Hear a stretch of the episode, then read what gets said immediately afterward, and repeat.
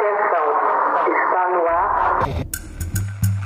Olá, eu sou Pedro Salviato e está começando Voz Independentes, podcast onde eu converso com um convidado do cenário de podcasts jornalísticos independentes.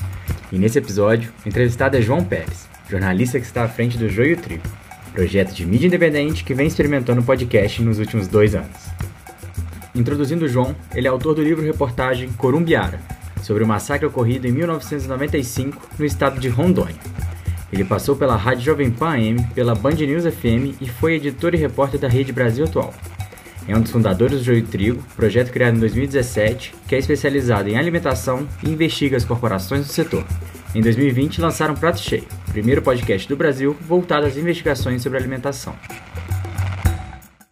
João, introduzi o Joio Trigo aqui, mas acho que é importante para a gente começar você trazer um pouco de como foi a trajetória de criação do projeto, quem que estava envolvido, os recursos que vocês tinham, enfim, como é que vocês se estruturaram e a trajetória de vocês até chegar ao prato cheio? Bom, é, o Joio começou, éramos duas pessoas, eu e o Moriti. É, a gente é repórter que vinha de uma cobertura de direitos humanos, cobria questões rurais, cobria corporações, de que maneira que elas afetavam é, a nossa saúde, por exemplo, a indústria automobilística, a indústria de tabaco mas a gente não vinha propriamente de uma cobertura sobre alimentação. A alimentação meio que foi uma consequência de tudo isso. Então, o Joio é, era para ter sido um site que ia ficar um tempinho só no ar, com algumas investigações que a gente tinha feito, é, e a gente tinha decidido criar o site por algumas razões. Assim, uma delas era com volume de informação grande, então, a gente achava que era difícil de trabalhar toda essa informação em parceria com outros veículos, republicando, como freelancer, né? E a outra questão é que a gente queria ter liberdade editorial plena. E a gente sabe que, especialmente mexendo com indústria de alimentos, muitas portas se fecham no jornalismo brasileiro porque é uma grande anunciante, né? Ambev, Coca-Cola, Nestlé são grandes anunciantes de, de vários veículos.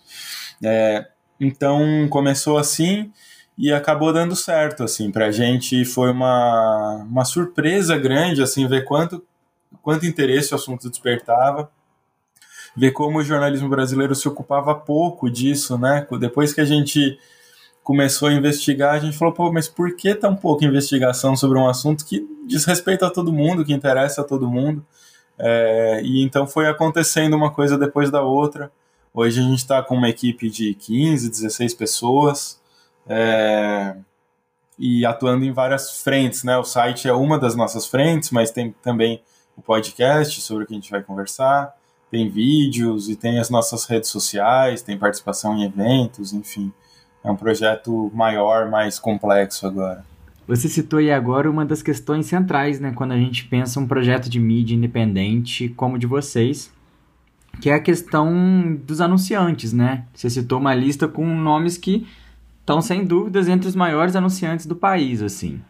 E para começar o projeto, vocês tiveram que pensar uma forma de viabilizar eles, uma forma de tornar ele sustentável, sabendo que essa fonte, né, a fonte da publicidade, não era uma opção para vocês.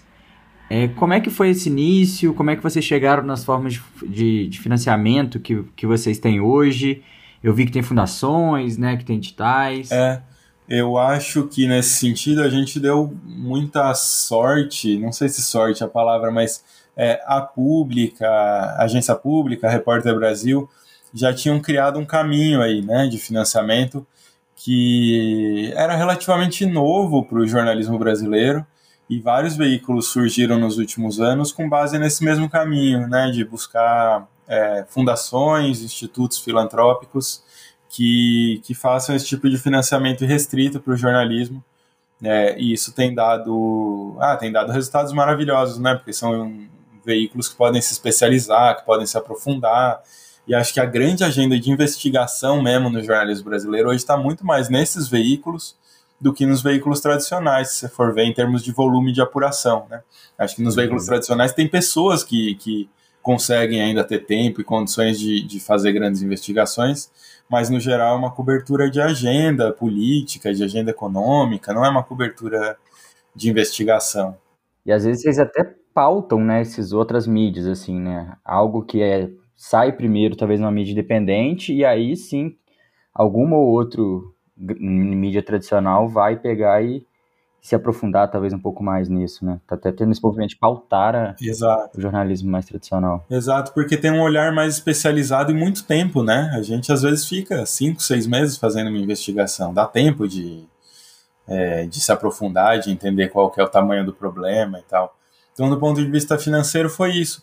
E do ponto de vista é, do alcance do público, eu acho que teve uma é, o tema por si já interessa muita gente, né? Então tinha uma, uma onda, é, uma conjuntura favorável para a gente, no sentido de mais e mais gente se preocupando com alimentação, é, mais e mais gente se preocupando com os problemas criados por corporações, é, os problemas criados pelo agronegócio. Então acho que teve essa conjuntura favorável que se somou há uma aposta nossa, assim, de, de ter um veículo com uma cara bem marcada, bem específica, no sentido de ser irônico, de não ter problema em não ser imparcial, sabe? É declaradamente parcial, declaradamente de esquerda, anti-bolsonarista.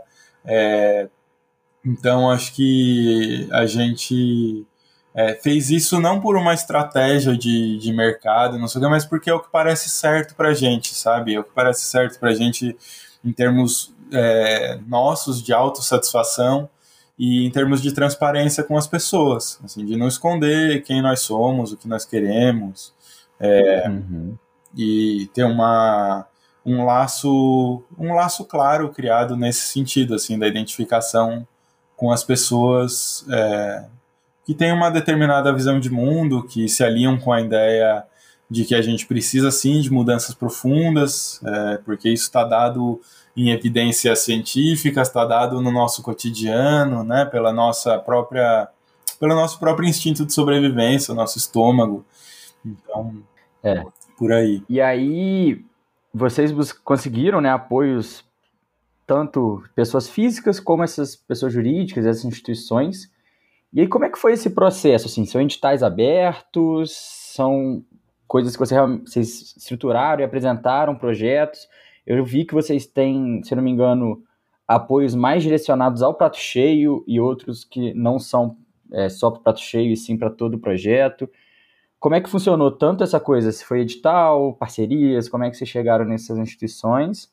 E como que vocês dividem, assim, não preciso entrar no negócio de vocês, mas entender, assim, como é que vocês fazem o financiamento por temporadas, que eu percebi que é assim. É, teve, teve esses dois modelos aí no meio, né? Teve é, o modelo de buscar organizações é, do terceiro setor que sejam voltadas a financiamento sobre alimentação, né? E algumas buscaram a gente, como o Instituto Ibirapitanga, por exemplo, ou é, que a gente buscou a CT Promoção da Saúde, então, aí submetendo projetos de financiamento é, de pauta geral, né, sem, sem qualquer tipo de restrição ao que a gente quisesse fazer em termos de agenda.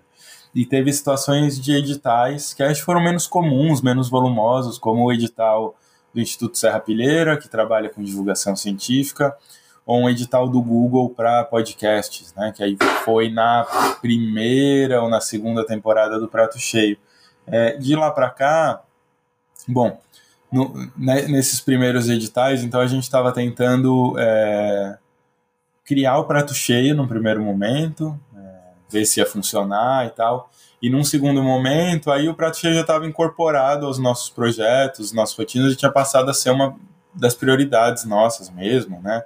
Acho que é hoje dos projetos do Joio, é, não é o que tem a maior audiência, mas é o que tem a audiência mais constante e de melhor qualidade. Assim, né? Então, se você for pegar, sei lá, os textos no geral, tem mais acessos, mas são mais textos, as pessoas passam menos tempo no texto do que elas passam escutando um episódio. Né? Os episódios, no geral, as uhum. pessoas é, percorrem uma boa parte dele e, e, a maioria chega até o fim. Então, é uma outra, é um outro público e tal. Então foi isso, teve esses dois modelos, eu acho. A coisa mais direcionada por editais e o modelo de buscar organizações filantrópicas. Entendi. Você passou bastante coisa aí, eu vou, vou voltar talvez só um pouquinho então. E aí vocês resolvem entrar, você comentou a questão do alcance, né, no, do prato cheio, que acaba que ele, ele te garante uma constância maior. Para o projeto, é, qual que era o objetivo inicial de vocês? Qual que foi o resultado de início, né? Que pelo visto deu certo, já está na quinta temporada em, em, pouco mais de dois, menos dois anos, pouco mais de dois anos. Você pode me confirmar uhum. também. Mas entender, assim, como é que você faz, assim, um, um, um, balanço, assim, sabe? Qual que é o reflexo do projeto que isso trouxe? Sim, é, foi no começo de 2020, então dois anos e meio, mais ou menos, um pouquinho mais. É... Um balanço. Eu acho que, assim, no começo, tem até um texto que a gente escreveu pro, pro Cochicho, do 37 Graus, que é sobre isso, assim, de... É, elas perguntaram para pediram pra gente fazer um texto falando como que era transformar bons textos em bons episódios de podcast. E aí eu escrevi falando sobre como não transformar bons textos em episódios de podcast, porque no começo era muito essa nossa lógica, né, de, de pegar, até por escassez de recurso, era um momento ainda muito embrionário, então de pegar o que a gente já tinha feito no Prato Cheio e tinha funcionado legal e transformar isso nas duas primeiras temporadas do Prato Cheio. É... E aí, então, é, é, acho que eram episódios mais simples ainda, num certo sentido, né? Com pesquisas que já estavam feitas, é, coisas que já tinham sido estruturadas, e a gente estava transformando aquilo em episódios de podcast. Mas aí para a terceira temporada a gente já tinha uma decisão clara, assim, de falar, não, a gente precisa fazer isso aqui do zero, precisa fazer funcionar como podcast, é, e embora a gente já tivesse tido uma boa audiência nas duas primeiras temporadas, ela não se compara ao que teve da terceira em diante, né? Realmente teve um salto, porque acho que as pessoas perceberam mesmo que, que tinha tido um salto em termos de, de pesquisa e de qualidade do roteiro, né? Aí também tinha uma coisa de dar para esses roteiros mais a nossa cara enquanto texto, assim, porque é, nas duas primeiras temporadas eu achava que tava muito sisuda a coisa, sabe? Tava muito sério, assim, faltava é, ser um pouco mais irônico e, e, e, é, e o áudio é, dava possibilidades ainda melhores do que o texto nesse aspecto, né? Então eu ficava me lamentando disso, falava, pô, mas é, tem tantos, tantas ferramentas, tantos elementos no áudio que a gente pode usar para deixar ainda mais com a nossa cara, é, vamos fazer isso. E aí, então, da terceira temporada em diante, tem uma agenda de, de pesquisa, de investigação, que é pensada já para esses episódios é, do Prato Cheio. O que, o que às vezes é desafiador no sentido do volume, né? Porque você passa dois, três meses pesquisando alguma coisa para transformar num episódio de 30, 35, 40 minutos é super difícil, assim. Então são episódios que às vezes são muito densos e a gente fica se pegando com essa coisa assim de qual é o limite entre ser agradável e ser denso, né? Às vezes é uma tensão que, que não está bem solucionada pra gente. E quando ela é bem solucionada, acho que é quando funcionam os episódios. Hoje vocês acham já está estabelecido, pretendem seguir, é um, é uma das frentes do projeto, assim, bem estabelecidas e que podemos esperar mais temporadas, assim, acredito, né? Sim, sim, não, com certeza. É, tá bem estabelecido, e mas a gente tá também numa fase de transformação pra gente, porque a gente passou um ano e tralalá é, fazendo os episódios é, em quarentena, né? Em, em isolamento. E então o Prato Cheio nasceu durante a pandemia, né? Foi ao ar durante a pandemia e demorou para a gente conseguir voltar a fazer trabalho de campo, né? Foi só em novembro do ano passado que a gente retomou. E agora a gente está também descobrindo como é esse processo é, em relação ao podcast, né? Porque aí é um outro volume ainda maior de informações, é outro tipo de informação, então acho que a gente está repensando também a nossa, a nossa linguagem nesse sentido, sabe? De como a gente tinha encontrado já um caminho de como fazer os episódios à distância, que era um volume muito menor de informação, você escolhia falar com três, quatro pessoas, né, máximo cinco pessoas estourando, e agora às vezes tem episódio, sei lá, sobre tem um que vai ao ar agora em setembro sobre questão indígena, que a gente fez 30 entrevistas, passou 10 dias viajando, fora eh, outras entrevistas e, e documentação. Então, é, a gente está pensando um pouco como que é essa linguagem nesse sentido, sabe? De explorar bem o trabalho de campo e, e isso ser agradável para as pessoas e ser, ao mesmo tempo, completo do ponto de vista de documentação sonora, porque a riqueza de sons que você capta num lugar é muito diferente, né, da, é, dos sons que você capta à distância, numa conversa mais plana, vamos dizer. Não, com certeza. Te dá muito mais elemento, né? Assim, cada coisa, cada porta que você abre, cada coisa já é uma parte da história ali que pode entrar na narrativa. É, e aí, entendendo ainda um pouco mais assim sobre um, um balanço do projeto, você disse que a terceira temporada foi um divisor assim, de volume. Para o projeto, o, o podcast agregou uma audiência nova? Você acha? Você vê, vocês viram um fluxo vindo do podcast que não conhecia o Joio, assim? Sim, sim, certeza. Ah, e acontece, isso acontece bastante nos nossos contatos pessoais, às vezes, né? De estar, sei lá, numa roda de amigos ou num jantar, algum lugar, e, e as pessoas comentam sobre o prato cheio, às vezes sem saber que a gente que faz o negócio e tal. É mais comum é, comentarem sobre o prato cheio do que sobre o joio, com certeza. É, porque eu acho que ah, a gente pegou também essa onda positiva dos podcasts, assim, né? A gente lançou o prato cheio, acho que meio que no limite, porque depois veio uma enxurrada, né, cara? Veio um boom, assim, de podcasts ficou muito mais difícil competir por atenção das pessoas. Pegou o ano da pandemia também, com as pessoas é, enclausuradas, escutando coisas adoidadamente, né? E então, é, acho que ele trouxe um público um pouco mais jovem do que é o do site. É, e embora seja um público também interessado na alimentação, ele não é tão é, tão convertido, vamos dizer assim. É, ele, ele tem interesse em alimentação, mas nem sempre é o público de pesquisadores, de militantes e tal. Acho que é um público um pouquinho mais amplo nesse aspecto, sabe? Acho que ele pega, é, pega bolhas, sem dúvida nenhuma, alimentadas por redes sociais, por podcast, né? É, uhum. Mas bolhas um pouquinho maiores, eu acho. Não, saquei. É, e aí eu tenho outro aspecto que você citou, né? Agora, principalmente nesse momento de mais apuração na rua, né? Um momento não, já tem um tempo, né? Que mais apuração na rua, etc., tornou ainda mais complexo o processo de produção. É, no primeiro episódio, né, eu conversei com o Tomás Chiaverini, da Rádio Escafando. Ali é o bloco deu sozinho ele, né? Uhum. Ele, ele tem uma masterização final, mas da apuração a, ao upload, to, todos os processos ali tá na mão dele ainda.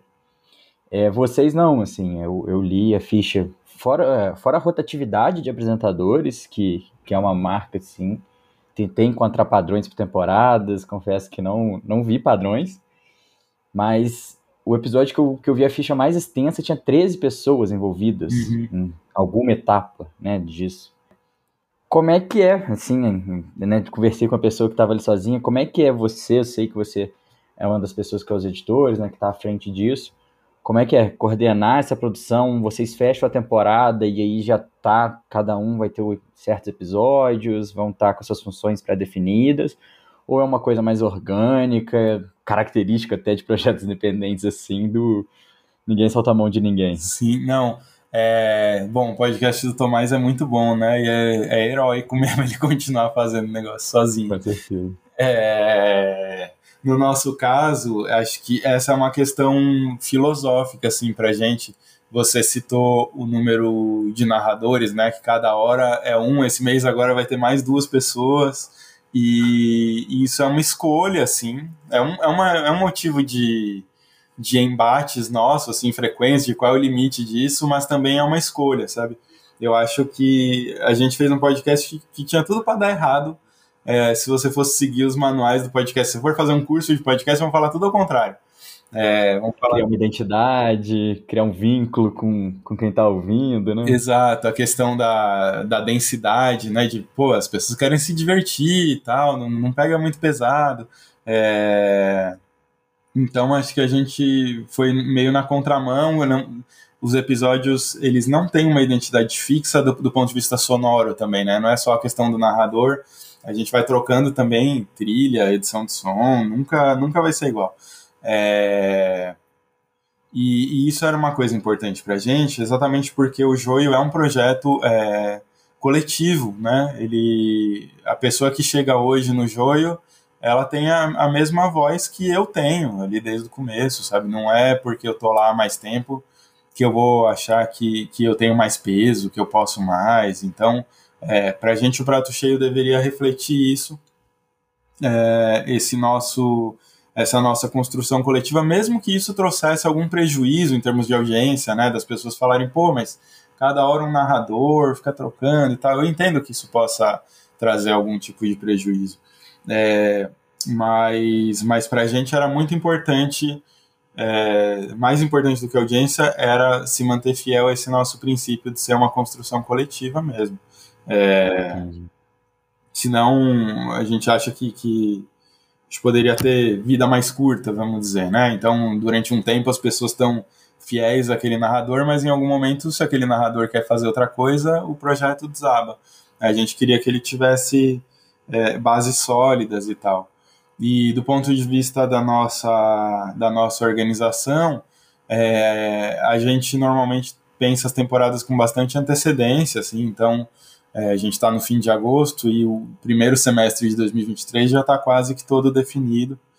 É, e aí a gente divide o, trabalho de pesquisa, é, depois o trabalho de roteiro ele é um pouco mais concentrado, assim, são poucas pessoas que acabam escrevendo roteiro, é, porque é uma questão de aí sim conseguir imprimir ali o nosso o nosso acúmulo, né? As pessoas que estão mais tempo é, trocando ideias sobre essa coisa do roteiro, é, refletindo sobre como que a gente quer suar para os ouvintes.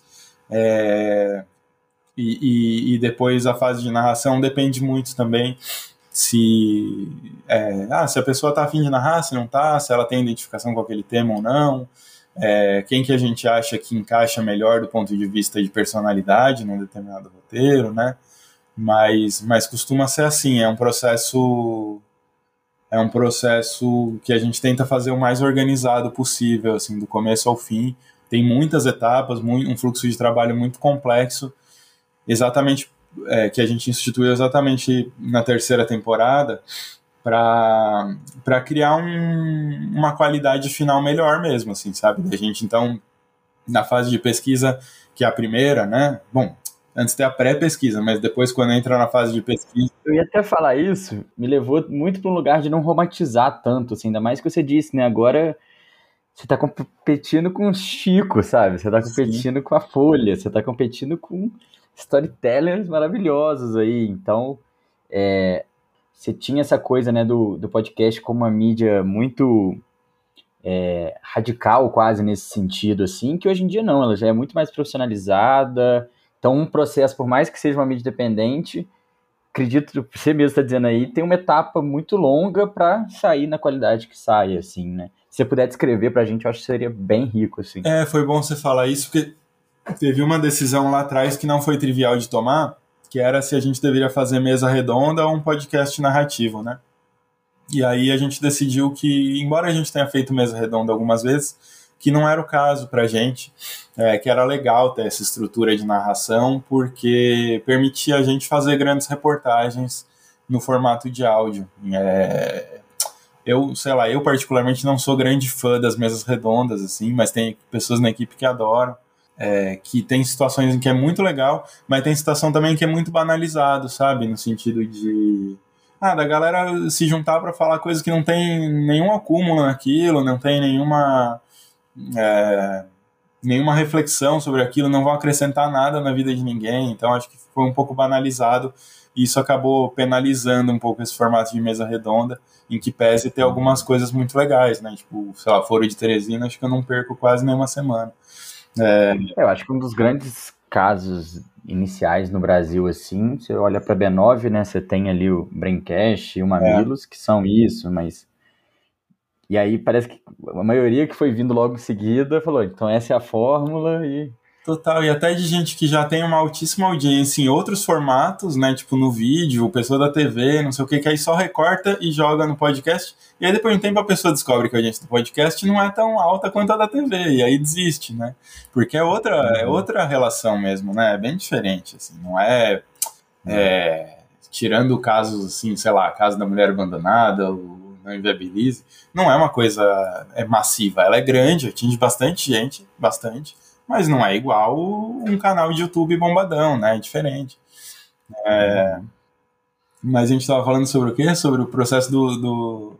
Isso, se você pudesse trazer para a gente né, um processo, um fluxograma de trabalho, assim, né, um fluxo de trabalho de vocês, porque para mostrar assim quantas mãos se passa até um upload, até a distribuição desse arquivo, é, não... o tempo que se leva. Normalmente as temporadas nascem a partir de perguntas nossas naquele momento mesmo, porque a gente considera que a gente está trazendo esse ouvinte junto, né? Então, a primeira temporada ela era uma espécie de revisão, vamos dizer, do processo que a gente, enquanto jornalistas, tinha passado para se especializar nesse assunto de alimentação. Tanto que ela é, trata de assuntos bem básicos, assim, e, e, com uma agenda meio completa, né? De vai ultraprocessados, agronegócio, é, cultura alimentar, enfim. É, então, normalmente as temporadas nascem desse jeito, assim, com, com perguntas nossas naquele momento. E a partir dessas perguntas, a gente especula um monte de assunto. Então, tipo, monta lá 20, 30 ideias. É, aí a gente se divide para escrever uma espécie de sinopse para cada uma dessas ideias. E a partir daí a gente refina para chegar a 6, 7, 8 ideias. Então, essas 6, 7, 8 ideias são aquelas que a gente vai investir tempo de pesquisa é, para ver se para de pé ou não. Então, a primeira etapa é essa, assim, de fazer duas, três semanas de pesquisa para ver se a ideia para em pé. E aí, se ela para, a gente passa para pesquisa propriamente. Então, essa etapa entre pré-pesquisa e pesquisa, num episódio normal, vai demorar um mês e meio, talvez dois. É, depende muito qual é o, o volume do episódio. É, nesse, durante essa, essa pesquisa, a gente vai tendo conversas dentro da equipe, normalmente umas três pessoas, é, para ir trazendo as perguntas mesmo, falar, ah, vamos direcionar a pesquisa para lá, vamos direcionar para cá. Então a gente já vai cortando os caminhos é, e a pessoa que vai fazer o roteiro já está com isso um pouquinho na cabeça ali, né, para onde é que vai esse roteiro e tal. Depois que entrega a pesquisa, essa pesquisa normalmente é muito volumosa, assim, chega a ter é, mais de 100 páginas em algumas situações, sabe? É um negócio bem grande mesmo. Aí a gente passa para uma fase de storyboard, ou seja, de, de rascunhar o roteiro.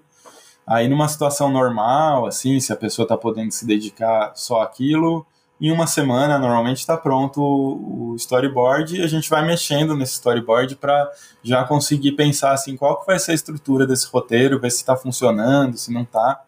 E aí, depois disso, é que a gente passa para o roteiro, que aí normalmente vai mais um mês, e aí tem uma fase tanto de leituras individuais, como de leitura coletiva, para a gente fazer ajustes é, e ver se está funcionando na prática, né? Então, essa é uma fase já perto da gravação, assim, em que a gente testa sonoras, vê se está tudo direitinho, testa o encadeamento dela, se tem algum buraco de informação, se alguém não entendeu, se o episódio está chato ou está legal se tem um bom balanço de emoções ali no episódio. Então, teve algum ponto que ficou pesado demais, teve algum ponto que ficou leve demais, tem alguma informação que está dando é, margem à dupla interpretação. E então aí a gente passa para uma fase final dos ajustes e, e, depois disso faz a gravação e entra no processo de edição de som, que aí vai, ah, no geral, mais uns 20, 30 dias talvez. E depois tem uma escuta, uma fase de recall, a gente faz pelo menos uns dois recalls, assim, no sentido de o editor de som entrega o material, a gente escuta, é, submete uma série de críticas, necessidades de ajuste, e isso volta para ele, a gente escuta de novo, e aí ele faz mais uma rodada de ajustes e aí termina. Entendi. Hoje essas apurações, elas já estão é, separadas, as apurações do, do site, ou acaba sendo algo que é apurado meio que em conjunto assim e sai um conteúdo multimídia mesmo, diferente de uma adaptação, mas um conteúdo multimídia. E se sim, o que, que isso acarretou de diferença no processo de apuração assim, de vocês? Eu acho que varia. Tem situações em que sim, que a gente já está apurando pensando nas duas coisas. É, e tem situações que acho que hoje são um pouco a exceção, que são aquelas de que uma coisa que foi para o site, depois de um tempo resultou em algo para o podcast. No geral, a gente já está tentando planejar direitinho assim o que, que vai para o podcast, o que, que vai só para texto e o que, que vai para os dois.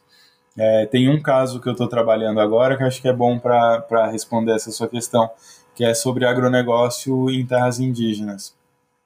É, que aí é bem desafiador, porque são é, viagens né, que a gente faz, é, de muitos dias, então é, acumula um material imenso, com um volume de investigação brutal, né? Ter três pessoas investigando ao mesmo tempo, há muitos meses, é, são muitas entrevistas, e ele resultou num episódio que vai ao ar agora, e depois vai ter mais quatro no começo do ano que vem. E aí sim, nesse, nesse tipo de situação é super difícil, porque ah, por causa do volume de informações, assim, né? É difícil escolher o que, que a gente vai contar diante de uma situação tão, tão grande assim, é, em que para o site a gente pode fazer 10 textos, como é o caso agora, a gente está terminando uma perninha de apuração desse projeto, é, que acho que são uns oito textos. É, isso é uma perna de apuração. Então imagina é, toda a apuração junta para transformar em um episódio, ou nesse caso em quatro episódios. Acho que isso traz uma traz um desafio assim para a gente, porque o nosso lugar no mundo é esse, né, o da investigação. Mas como fazer com que essa investigação é, caiba num podcast é uma coisa que, que nem sempre é fácil, assim. Mas, mas ao mesmo tempo acho que é bom, porque é, se o mundo do podcast está tão cheio e tal, o mundo da investigação dentro do podcast ainda não é tão cheio assim e acho que, que é útil para as pessoas, que talvez traga assuntos que, que elas não estejam refletindo sobre ou que não sabiam, ou às vezes ao contrário, eram coisas que elas já estavam falando, pô, que negócio que está acontecendo aqui, e aí chega um episódio e, e, e, aí elas saem compartilhando, né, falando, olha ali, aquele negócio que eu te comentei, olha lá. É, você citou a experiência de campo, de né, tirar a apuração exclusivamente para texto e se tornar também áudio, a sua experiência em rádio te ajudou nisso? Você era um entusiasta para fazer o podcast? Como é que essa experiência prévia assim impactou se você criar o prato cheio, se vocês criarem o prato cheio? Não, a experiência prévia ajudou, mas eu não era um entusiasta de fazer o podcast. Assim, eu não era um grande ouvinte. É, eu fui ouvir depois do prato cheio, assim, para valer, sabe? Eu ouvi algumas coisas, tá, mas não de maneira sistemática e tal. Tinha outras pessoas da equipe muito mais empolgadas com, com o podcast. O, o, o Moriti mesmo, né, que eu falei no começo, ele há muitos anos, antes de ter o Joy, já falava da coisa do podcast, que estava estourando nos Estados Unidos e tal. É, e eu, eu tinha. Eu gostava muito do formato rádio, mas, é, mas tinha ficado na minha cabeça aquela coisa que eu trabalhei no começo da minha carreira, né? Que ali era rádio duro, vamos dizer. Era hard news, é, na Band News, na Jovem Pan e num ambiente muito maluco e tal. Então, nunca mais tinha nem pensado em fazer rádio na minha vida, assim, porque para mim tinha ficado preso aquela memória até meio traumática, assim, sabe, de que eram eram redações muito doidas, era um negócio e, e, era isso, né? Não era o mais. Você entende porque virou o que virou a Jovem Pan melhor, talvez? Ah, total. o, o embrião tava ali, mas, mas não era essa loucura que é hoje do ponto de vista de rasgar os fatos e tal. Ainda era jornalístico o negócio. Mas, mas naquele momento, o rádio. Essa foi uma surpresa muito legal para mim. Porque naquele momento o rádio era a mais imediata das mídias, né? Era tipo, tudo que acontecia saía primeiro no rádio. Em questão de segundos, você levava a hora a informação. Hoje eu acho que esse papel é mais do Twitter, né? E o podcast, pelo contrário, foi incrível ver como os, os episódios têm vida longa, né? Então a gente publica um episódio e às vezes, sei lá, por exemplo, porque o agronegócio odeia o Lula, né? Foi um episódio que a gente publicou acho que mês passado. E agora, no período eleitoral, ele fica voltando e voltando e voltando e as pessoas escutando. É, ou episódio lá da primeira temporada, que ainda é escutado dois anos e tralalá depois. Então, é, é, muito legal essa mudança de lógica do consumo de podcast, assim, de fazer coisas que duram com o tempo, que que estão ali é, à disposição das pessoas dali dois, três, quatro anos. Então, sei lá, o Radiolab, o This American Life, de vez em quando fazem isso, né? De repostar um episódio super antigo é, e que continua uhum. fazendo sentido e a galera quer escutar. Mas aí você trouxe essa questão do, do público, assim, né? Como é que você percebe uma certa proximidade, assim, que existe, que eu acredito ser mais forte quando se trata do podcast independente, assim, principalmente. E, e com o Joio é quase uma coisa de, de um sentimento de comunidade, assim, né? Como é que você observa isso? Essa minha análise para você faz algum sentido? Não faz nenhum? Tem alguma diferença entre o site, o público que. a interação do público no site, a interação do público com o podcast? Faz, faz sentido. Não, eu acho que nesse, nesse aspecto não tem uma diferença tão grande assim entre o site e o podcast, talvez a diferença esteja na intensidade. Acho que o podcast acaba sendo esse espaço mais afetivo, né? Mas as pessoas têm com o Joey uma relação bem afetiva, assim. É, se você olha, sei lá, o nosso Instagram, né, que é onde a gente recebe um retorno mais rápido ali, é, as pessoas têm esse senso de admiração, de valorização, de se identificar com o tema, né, com a abordagem.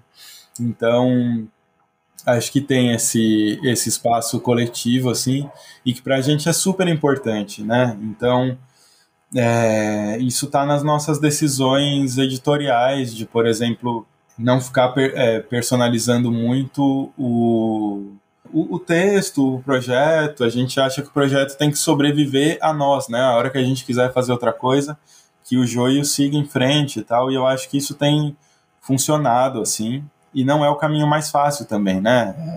É, é, mais tentador você se colocar à frente das coisas e, é, e, e, criar identidade entre veículo e pessoa, como tem, tem vários casos, assim, não, e não é uma questão de juízo de valor, é só o que as pessoas entenderam que, que era o melhor a fazer ali e tal.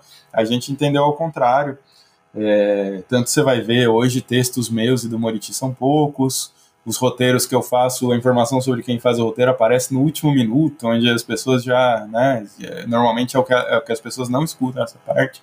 É, e para a gente está tudo bem, está tudo ótimo desse jeito, é, porque a gente acha que o veículo vai ser mais sólido mesmo, é, tendo outras vozes, outras, outros protagonismos e, e tendo esse senso de, de pertencimento, né? Acho que as pessoas se sentem um pouco assim corresponsáveis por esse por esse conteúdo, pela ideia de levar adiante, de debater e tal. Acho que por isso que é tão comum essa situação Tem gente que apoia, que sustenta o projeto financeiramente também. Exato, a gente lançou esse ano, ano passado, o Sementeira, né, que é o programa de associados, e, e ele é isso, né, ele não é significativo do ponto de vista das nossas receitas, é, nesse momento, embora a gente queira que ele seja, mas ele é significativo dessa relação qualitativa mesmo que as pessoas estabelecem, né? De falar, não, se eu, se eu consigo apoiar, eu vou, eu vou lá dar uma força, porque acho que, que é importante, eu entendo que é um processo caro, né? Isso é uma, uma conversa que a gente tem frequentemente, assim, com o nosso público, de, de deixar explícito no, nos roteiros, nas nossas redes sociais, quanto tempo demora e o trabalho que dá, e... e é, uhum e isso tem um custo gigantesco, né? Você se deslocar com três pessoas é, até uma terra indígena, até uma terra quilombola, até um assentamento, até uma cidade do interior, é, tudo isso tem um tem um tá. custo alto. Eu achei bacana a transparência de vocês em relação à segunda temporada, né? Eu achei o Catarse lá que vocês tinham criado. E lá vocês é, passam praticamente um orçamento, assim, né? De e que se feche numa temporada, se não me engano, 47 mil reais, assim, um, um custo disso, né? Isso eu acho que é um trabalho de conscientização, que é o que você falou. Ele. Alguém já tinha começado a se fazer, né, sobre como que fazer jornalismo independente tem seu custo elevado, tão grande quanto fazer de qualidade, principalmente, né? Tão grande quanto qualquer outra grande organização teria. Cara, é. Ainda mais é, a gente está vendo agora, como a gente tem um retorno muito imediato das pessoas né, nas redes sociais, a gente está vendo que muitas vezes as pessoas não diferenciam os tipos de jornalismo e às vezes nem mesmo a diferença entre jornalismo e essa coisa de produção de conteúdo, né, de um youtuber ou de um, uma pessoa no Instagram, é, pessoa que, que inclusive pega o nosso conteúdo, se apropria dele sem dar crédito é, e faz isso em minutos, óbvio, porque ela não teve que passar meses investigando. Então a gente vê que é necessário ter esse diálogo mesmo com as pessoas para ir diferenciando mesmo, né? De falar, ó, calma, é, legal, essa pessoa tem um lugar na sociedade, mas o nosso processo é diferente. A gente não pode fazer certas coisas que essa pessoa pode, a gente deve fazer certas coisas que essa pessoa não precisa fazer.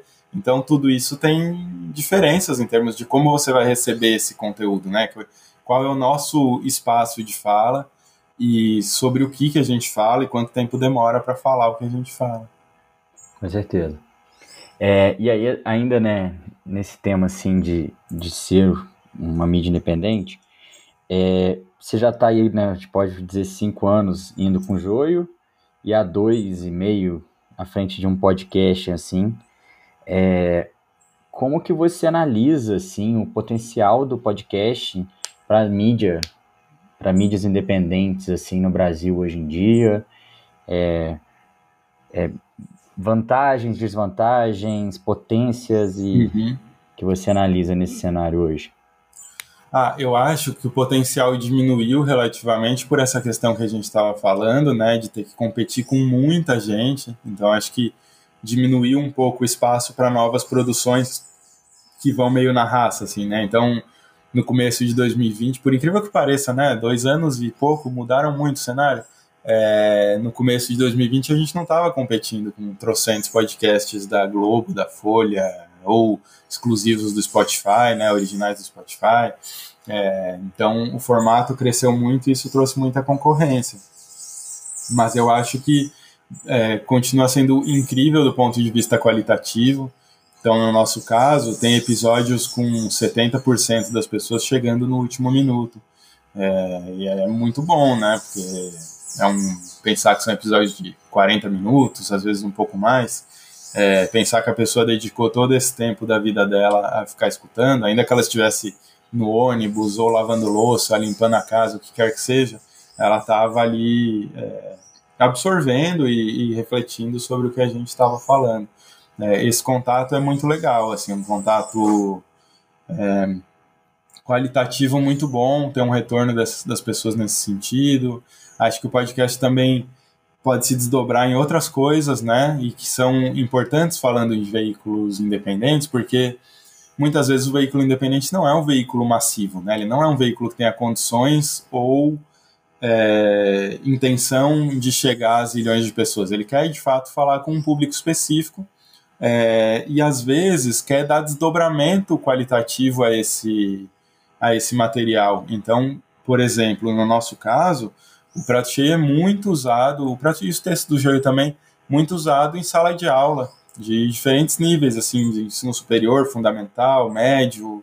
A gente recebe muito esse retorno e cada vez mais a gente se preocupa em alimentar também esse, esse público, dando desdobramentos para o nosso, é, nosso conteúdo em áudio, de maneira que ele seja facilmente utilizável em sala de aula ou em, entre moradores de uma região que queiram discutir uma coisa. É, poder fomentar essa coisa do, da troca a partir do podcast, né, que ele não seja só um fim, mas que ele seja também um meio de discussão, é, é muito legal. E eu acho que o podcast também, nesse sentido, é muito legal para para criar um certo caldo de cultura assim em, torno de um determinado assunto, né? Nesse sentido de é, de as pessoas irem criando sensos comuns, lugares comuns é, em torno de uma determinada questão, como, por exemplo, as políticas de combate à fome, né, de promoção da segurança alimentar e nutricional. Eu acho que eh, ficou, ficou criado um consenso de que, havendo um governo sério no Brasil, essa é uma questão emergencial fundamental é, e a gente acho que vai ter um certo uma certa ideia do que fazer em termos de políticas públicas, porque a gente, enquanto sociedade, discutiu nesses últimos anos tudo que foi desmontado. Né? Acho que o jornalismo teve um papel em se alimentar da academia e, e de é, organizações não governamentais e conversar com as pessoas sobre aquilo que estava sendo desmontado em termos de políticas públicas e que impacto que isso teve na qualidade da alimentação, na inflação, na fome, Pô. em tudo isso. Não, muito maneiro e queria que, né, primeiro te agradecer, obviamente, mas que você trouxesse pra gente, assim, um episódio, se der um é melhor, assim, a ideia é trazer um, assim, onde você sentiu que você fez um trabalho que te realizou no sentido de jornalismo independente, que se não fosse dentro do projeto que você criou, né, com várias outras pessoas, assim, né, que você tem uma experiência de mídias mais tradicionais, quer dizer, mídias bem tradicionais no caso, e, e que você sabe, assim, que se não fosse a existência do joio, não fosse ser uma mídia independente, não, não seria um trabalho que vocês conseguiriam fazer. E imagino que no caso de vocês isso aconteça até talvez muito pela questão que a gente falou, né, do, dos maiores é, investimentos em marketing no país vem de muitas empresas que episódio sim, episódio também são são combatidas assim por vocês. Bom, tem ah, acho que tem vários, mas eu vou tentar corresponder ao desafio de escolher um só. É, eu vou citar dois e vou, e vou qualificar um. Vai. Acho que tem um que é o que o Milton Santos diria do iFood, e o outro é Caliban, o Agro e as Bruxas. É, eu acho que nos dois casos eles só aconteceriam ali no nosso tempo e no nosso espaço porque é, foram viagens, né? Foram coisas assim que, que a gente podia. Ah, se a gente não tivesse tempo disponível ou se tivesse uma abordagem um pouco mais careta, vamos dizer, a gente logo de cara falaria: porra, para com essa viagem, vai. É, não, vai dar certo isso aí. Está, o que, que o Milton Santos, geógrafo, morreu há 20 anos tem a ver com iFood, pode parar de falar besteira. É, ou o que, que Caliban e a Bruxa, né, um livro sobre feminismo, tem a ver com agronegócio. E, e no entanto, a gente foi em frente é, e, e, e, deu certo. Assim. Acho que no, no caso do Caliban, Agro as Bruxas, é uma agenda de investigação muito profunda sobre é, como as terras e a produção de alimentos no Brasil vêm sendo atreladas ao mercado financeiro de maneira muito clara nos últimos anos, muito mais do que nos anos anteriores. E quando eu vi o boom de, de bilhões que estavam entrando em títulos do mercado financeiro, na compra de terras e na compra de títulos do agronegócio, é, esse processo me lembrou muito o processo de acumulação que aconteceu na Inglaterra no final da Idade Média, no começo da Idade Moderna, quando teve a privatização dos campos é, ingleses. Isso causou 200 anos de fome, miséria, é, e, e, muitas mortes, né? Então, ali eu entendi que estava acontecendo um processo parecido no Brasil e, e, a gente decidiu levar adiante essa história, esse paralelo. É, e é um episódio que, que eu acho muito interessante nesse sentido do que você falou, assim, de que provavelmente ele não aconteceria em outro lugar, num, numa estrutura tradicional, certamente ele não aconteceria.